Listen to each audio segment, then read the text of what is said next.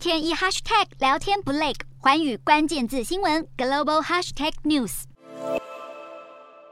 印度与中国长期关系不睦，这除了是因为两国人口规模相近之外，位处于印太地区的地缘因素，谁都不想被对方宰制，这是作为崛起中大国的宿命。更不用说印中之间又有边境领土的争议，这增添双方互动的成本，同时也牵动着区域形势的发展。二零二零年，印度与中国爆发流血边境冲突，双边关系直转直下，直到现在，虽然都是金砖国家的一员，但竞争大于合作，两。国关系仍持续降温。今天的国际新闻评论要来谈谈，印度将中国视为主要的竞争对手之一，印度的优势有哪些？它的劣势又是什么？以及印度抗衡中国对地缘政治的意涵为何？自二零二零年印中边境爆发军事冲突开始，印度整顿对中政策，不仅和欧美国家联手围堵中国，加入美国所主导的四方安全对话机制 QUAD，更对内扩大监控来自中国的企业，包括投资标的、资金流向、税务及营运。可以说，印度不仅对中国的军事威胁严阵以待，更是对中国渗透国内社会经济满满戒心。可以说，从印度的角度来看，中国犹如全面性的战略竞争对手。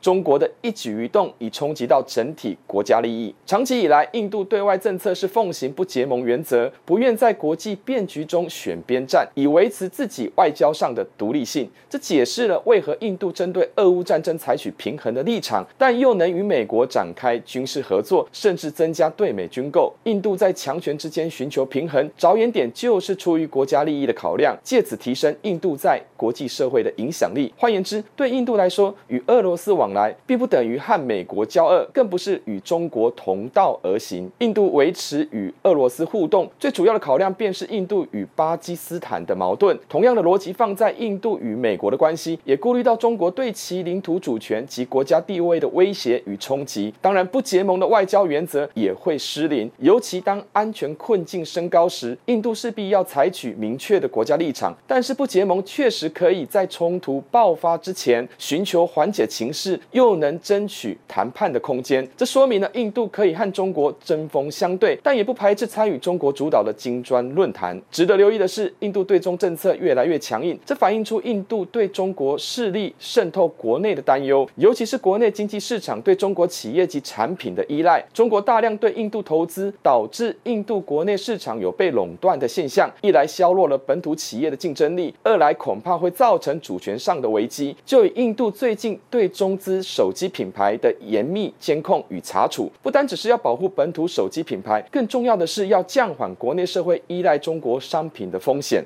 除此之外，印度也对外事务上开始与中国互别苗头。例如，近日印度阿达尼集团拿下以色列海法港的特许经营权，这有着和中国上海国际港务集团直球对决的意味。如果从中国近年来大力推动“一带一路”倡议的效应来看，印度的大动作不仅有国家对外投资行动中下硬上的意味，更显示印度的胸有成竹，拥有与周边国家友好的关系，扩大对外战略也取得。国内外各种支持。不过，印度要和中国全面对决，恐怕还不是时候。主要原因是印中两国贸易关系呈现印度对中国不均衡互赖的状态。印度近年来对中国的贸易逆差有增无减，这表示印度国内市场对中国商品的依赖。这对照两国政治关系持续降温的现况，政冷经热将会让印度的对外战略受到限制。要降低甚至消除对中国的经贸依赖，恐怕不是短期内以税务调查的行政手段就可以达成。印度政府也正在为这样的事情感到烦恼。持平而论，印度对中国的不信任，这符合了当前的国际情势，尤其是斯里兰卡、孟加拉、巴基斯坦等南亚国家陷入经济危机，再加上近期柬埔寨爆发骇人听闻的诈骗风波，这都和中国的一带一路倡议有关。印度要成为区域性大国，首先必须先排除中国在南亚地区的影响力，进而趁势对这些受到中国破坏的国家提供援助，边情势的话语权，经济上融入欧美国家的全球供应链。维持抗衡中国能力，才能发挥不结盟的外交效益。洞悉全球走向，掌握世界脉动，无所不谈，深入分析。我是何荣，